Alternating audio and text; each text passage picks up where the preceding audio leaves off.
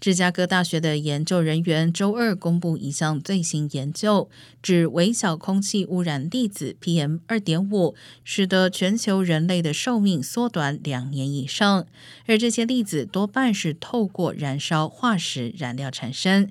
几乎全世界有人居住的区域，PM 二点五浓度都高于世卫指导方针。令人惊讶的是，二零二零年因为疫情封城措施，二氧化碳排放量随之减少，但 PM 二点五浓度与前一年几乎相差无几。